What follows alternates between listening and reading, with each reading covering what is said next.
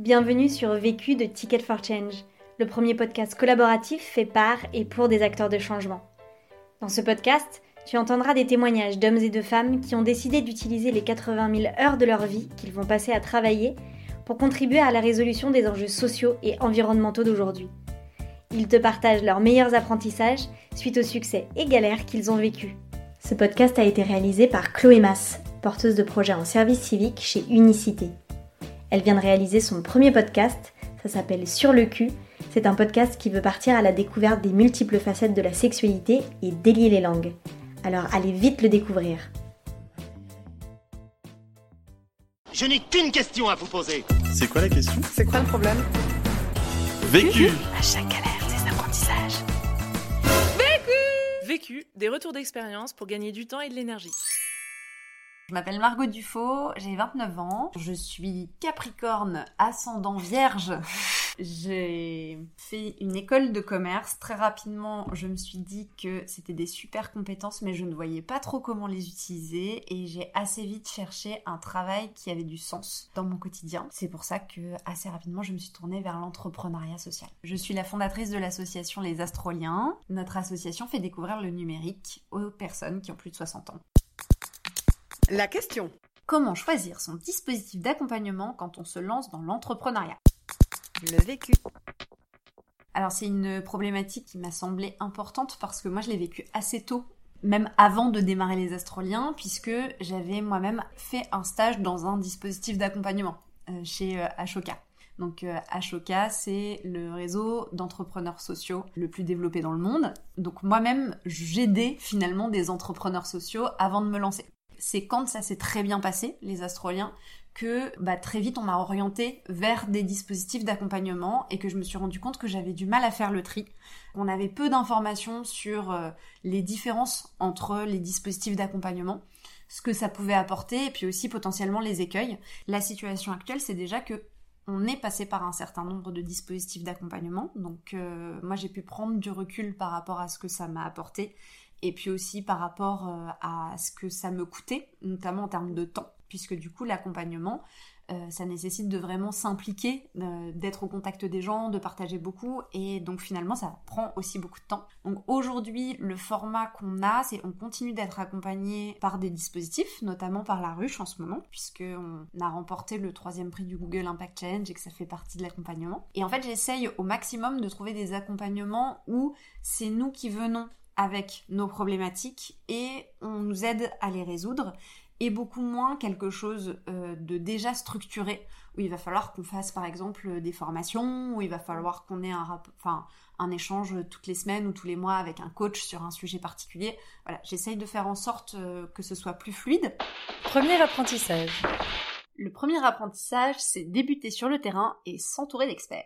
Je trouve que j'ai gagné énormément de temps sur les astroliens en testant dès le début le projet. La difficulté, c'est que déjà, tous les cas d'entrepreneuriat ne se ressemblent pas. Et la règle numéro un, c'est de savoir est-ce que votre solution, elle répond à un vrai besoin du terrain?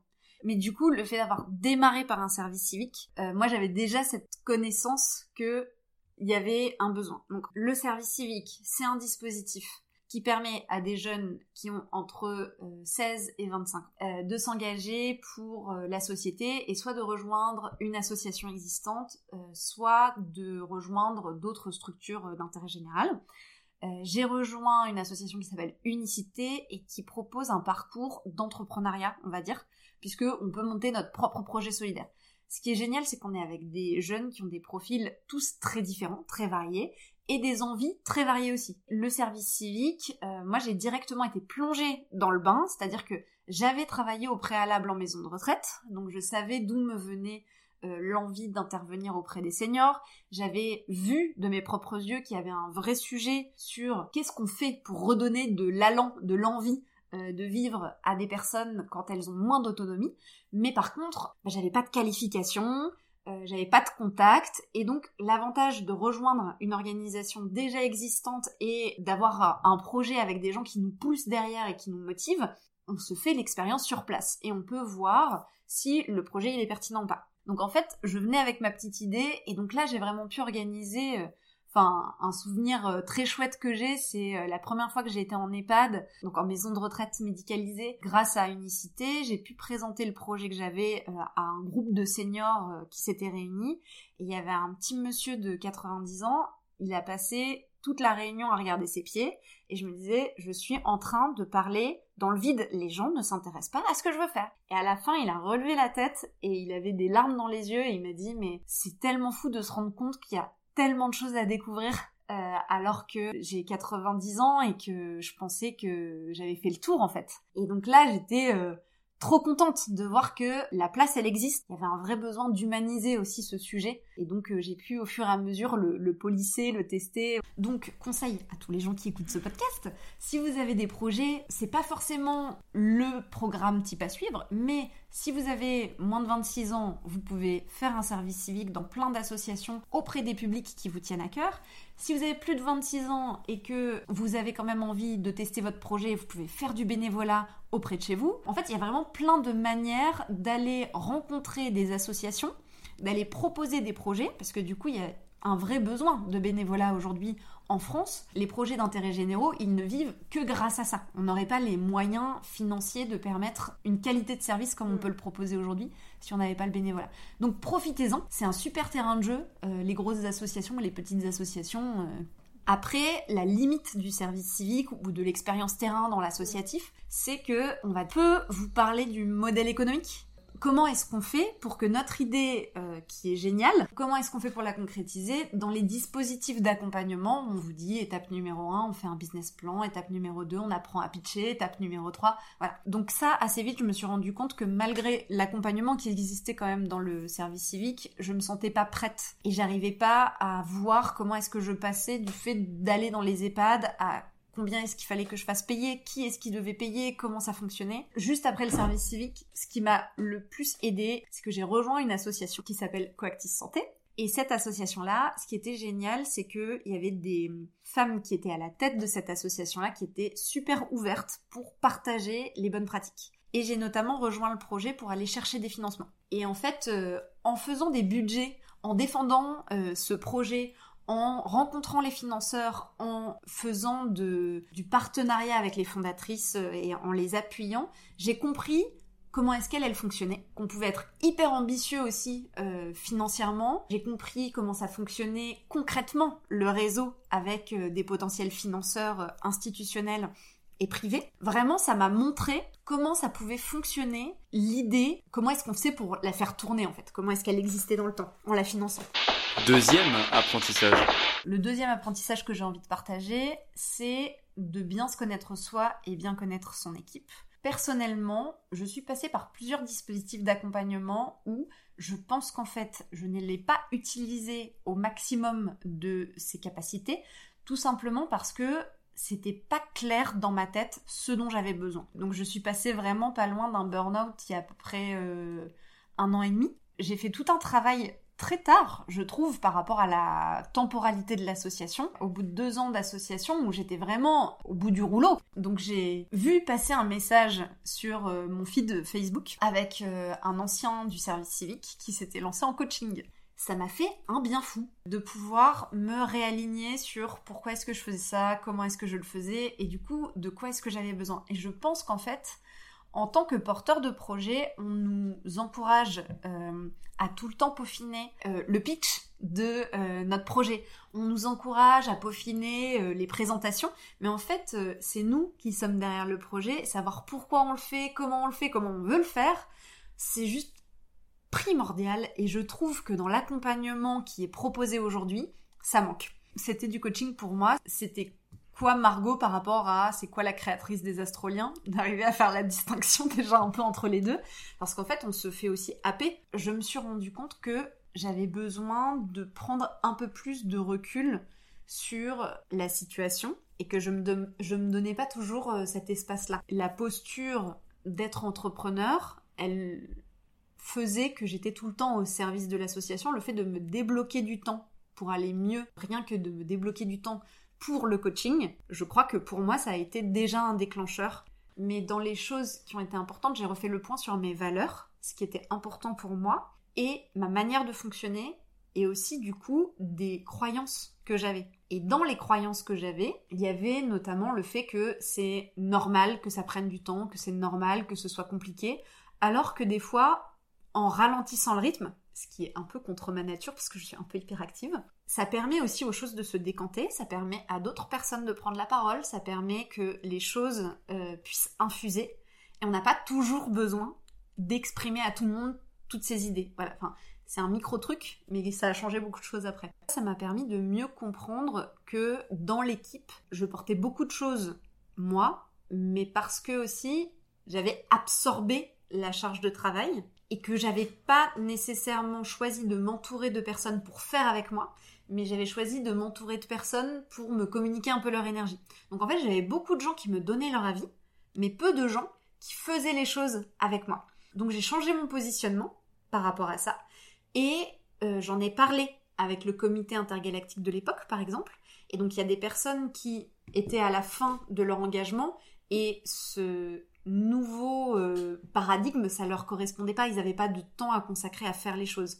Et par contre, j'ai pu aller chercher des nouvelles personnes qui, elles, étaient prêtes à donner du temps pour faire les choses. Donc rien que ça, ce changement que moi j'ai ressenti et les choses que j'ai compris, ça m'a permis de communiquer aussi plus simplement avec l'équipe et de recruter des personnes qui étaient en adéquation avec les besoins de l'association et mes besoins à moi. Troisième apprentissage. Le troisième apprentissage, c'est faire le deuil de ne pas être partout en s'entourant de personnes de confiance. Donc ça, c'est un apprentissage tentaculaire et en fait, ça revient un petit peu aussi à savoir dire non. Déjà, par rapport à ça, moi, il y a quelque chose qui me semble très important, c'est que le fait de bien me connaître moi-même, ça m'a permis d'être plus à l'aise avec le fait que ma manière de développer mon réseau, par exemple, c'est pas d'aller à 12 000 événements et de rencontrer plein de gens. J'ai besoin d'avoir des relations de confiance avec les gens que je construis dans le temps. Et bien en fait, les personnes que je côtoie et avec lesquelles je crée des liens de confiance, c'est les mêmes personnes depuis le début de l'association. Je rajoute des personnes au fur et à mesure, mais je préfère construire des partenariats durables dans le temps et euh, fonctionner comme ça avec des gens de confiance plutôt que d'avoir plein de gens euh, qui graviteraient autour de moi. On a mis en place depuis trois ans dans l'association un comité intergalactique. Et donc en fait ce sont des conseillers qui sont vraiment là pour apporter une expertise. Donc ils sont au courant des différentes étapes que vit l'association et ils sont sollicités individuellement par rapport à leur domaine d'expertise. Benjamin nous accompagne sur tous les sujets numériques, Anne-Christine sur les sujets de communication. Enfin voilà, on a des personnes qui ont différentes casquettes et euh, sur lesquelles moi je peux m'appuyer, qui sont vraiment des personnes de confiance avec lesquelles on a l'habitude de travailler, donc c'est une relation dans le temps. Ce qui est plus simple à gérer aussi que quand des gens vont être disponibles, par exemple sur une semaine pour mettre en place une mission, ce genre de choses. Puis euh, maintenant j'ai une co-directrice qui m'a rejoint pour m'aider à mieux arbitrer sur qu'est-ce qui est important pour l'association, qu'est-ce qui est euh, urgent aussi, pour qu'on puisse euh, bien canaliser notre énergie et pas avoir un arbre avec plein de petites branches qui vont dans tous les sens, hyper feuillues et tout ça, mais avoir vraiment quelque chose de costaud et qui va dans la direction qu'on veut. Donc Marilyn, elle est arrivée il y a deux ans après mon coaching avec euh, mon coach. J'ai cherché des personnes pour agrandir le comité intergalactique avec des gens qui étaient prêts à donner du temps. Donc elle a participé aux décisions euh, de l'association, elle a participé à des projets, et puis progressivement, on s'est rendu compte qu'on avait des profils très complémentaires, qu'on aimait faire l'une et l'autre ce que l'autre n'aimait pas faire. Donc je parlais de devoir euh, arbitrer tout à l'heure et de savoir dire non. C'était très important pour moi qu'on accompagne aussi des seniors en zone rurale. Très rapidement, quand on a monté l'association et qu'on a été chercher nos, euh, nos premiers financements, on a été chercher des financements pour développer les activités à Paris et les développer en zone rurale. En zone rurale, on a développé du coup une antenne en Seine-Maritime qui a bien fonctionné pendant deux ans. Et en fait, il s'est avéré que la difficulté qu'on a chez Astrolien, c'est qu'on n'avait pas euh, d'apport en trésorerie, enfin on n'a pas euh, un financeur, un grand mécène qui nous permettrait d'avoir de la trésorerie, de monter des projets pendant quelques années. À chaque fois, on est obligé d'aller chercher des subventions pour soutenir le projet qu'on développe. Ça a fait qu'en fait, on s'est retrouvé au bout de deux ans avec un financeur qui a quitté le bateau. Et l'association n'avait pas encore les reins suffisamment solides pour que cette activité puisse continuer de manière autonome et euh, avoir développé suffisamment d'autres moyens de financement pour contrebalancer ce gros financement-là. Ça a été pour moi un crève-cœur euh, de devoir arrêter cette activité Et je pense que j'aurais mis beaucoup plus de temps à l'arrêter si jamais le comité intergalactique ne m'avait pas dit euh, qu'il fallait arrêter en fait. Euh, donc euh, c'est aussi le regard des autres personnes dans l'association, le fait qu'ils suivent les projets depuis aussi longtemps, leur bienveillance qui permet d'avancer et de se concentrer sur certaines choses parfois. Quatrième apprentissage. Donc le quatrième apprentissage, c'est d'arriver à être honnête avec soi-même, avec les personnes qui nous accompagnent. Je pense vraiment que c'est pas évident d'être dans une posture d'entrepreneur où on doit tout le temps convaincre et d'arriver à baisser les armes quand on est face aux gens et à expliquer les difficultés qu'on rencontre. C'est vraiment un exercice sur lequel de base j'ai pas trop de difficultés à le faire, mais je pense que vraiment, à un moment donné, au début euh, des astroliens, je manquais de confiance en moi et de légitimité parce que je démarrais juste. Et du coup, j'avais du mal à expliquer les choses que je vivais et j'ai pas trop d'ego à ce qu'on me dise non ou à ce qu'on me dise il faut faire autrement. Par contre, j'arrivais pas à dire les choses qui bloquaient parfois. Par exemple, on est rentré dans un dispositif d'accompagnement qui était pensé pour plutôt des projets liés au numérique. C'est un dispositif d'accompagnement qui est super, sauf qu'en fait nous le numérique, c'est pas une plateforme, c'est des êtres humains qui font la plate... enfin, qui facilitent l'accès à la plateforme. Et je pense que dès le début, on aurait dû se rendre compte mutuellement, euh, entre eux et nous, que le match fonctionnerait pas idéalement. Et en fait, on s'est dit l'un et l'autre, on va tester. Ça rentre à peu près. Et puis en plus, on avait ce projet de monter une application dans le futur, donc on se disait, euh, voilà, il y a un temps pour chaque chose. Nous, on était au démarrage du projet, on était sur un projet qui était très terrain, euh, avec du coup plus des besoins d'accompagnement par des dispositifs plus associatifs, je pense. Il aurait fallu qu'on se rapproche de plus grosses associations pour euh, être peut-être un peu parrainé, tout ça. Et en fait, on n'était pas sur le besoin pour lequel on était là. Donc des fois, on avait des formations qui étaient prévues. On avait des personnes de l'équipe qui étaient formées pour utiliser les Google Ads. On n'avait pas besoin de référencement puisque nos seniors ils vont pas sur internet.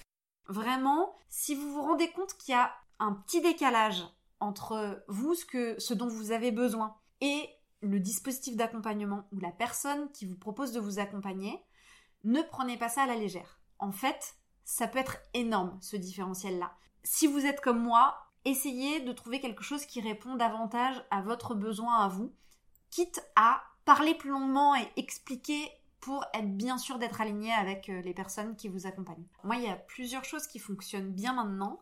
C'est j'essaye le plus honnêtement possible d'écrire de quoi j'ai besoin. Maintenant, ça m'arrive des fois de me dire, euh, bah, si je suis complètement honnête, ce dont j'ai besoin, c'est euh, de 200 000 euros supplémentaires pour recruter des gens. Voilà, bah, ok, j'écris ça. Qu'est-ce qui va m'aider à atteindre ça? Et en fait, à partir de ces objectifs qui sont très concrets, je vois mieux là où il y a des trous dans la raquette. Et au lieu de chercher des gens qui vont être pas loin du trou et que je peux peut-être, euh, voilà, je vais plutôt essayer de voir par rapport aux gens de confiance dont je parlais, qui peut m'aider à trouver la bonne personne. Et en fait, aujourd'hui, en toute honnêteté, quand on a une problématique chez Astrolien et qu'on la formule, comme on arrive à bien la formuler, que ce soit Marilyn, moi ou les autres personnes de l'association, nos volontaires en service civique, nos bénévoles sur le terrain, les seniors, les gens en mécénat de compétences, tout ça, ça fait une communauté où potentiellement il y a des problématiques qui peuvent être remontées par 60 personnes. Et bien maintenant on essaye de les faire remonter, mais qu'elles soient traitées euh, pas nécessairement par une personne de la communauté, mais qu'on arrive à trouver une personne ressource. Et donc là, tu vois, typiquement, euh, on s'est rendu compte qu'on avait besoin de quelqu'un qui avait une compétence très particulière d'un point de vue technique. On a émis ça en comité intergalactique. On s'est rendu compte qu'il euh, y avait le mari d'une des personnes du comité intergalactique qui pouvait nous mettre en relation avec quelqu'un. Plus on arrive à être clair sur le besoin, plus on arrive à trouver les personnes qui correspondent bien à ce dont on a besoin. Conseil pour gagner du temps. Alors moi j'utilise énormément le bullet journal. C'est bien d'être sur l'ordinateur, mais en même temps le fait d'avoir un support papier, le fait de mettre des couleurs parfois, euh, le fait d'avoir des mots-clés qui ressortent, d'avoir une vision sur euh, un emploi du temps, euh, soit à la semaine, soit au mois ou autre, qui soit plus graphique, ça peut aider. Il y a plein de méthodologies pour utiliser un bullet journal qui existent. J'ai utilisé la méthodologie de Solange te parle. Je trouve que le bullet journal apporte aussi cette satisfaction de se dire mais en fait c'est pas parce que je fais pas tout que j'ai rien fait. Conseil pour gagner de l'énergie.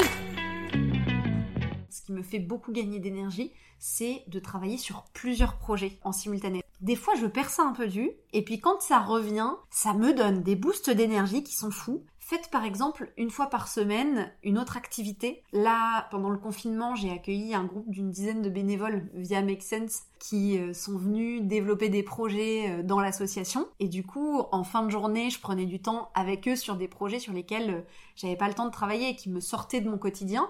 Ça réenclenche le cerveau parce qu'en fait, on s'hypnotise des fois un petit peu dans les tâches qu'on fait au quotidien. Donc, le fait d'avoir des, petits coups de fouet comme ça et de travailler sur d'autres trucs, ça, ça nourrit énormément le cerveau, je trouve. L'autre question.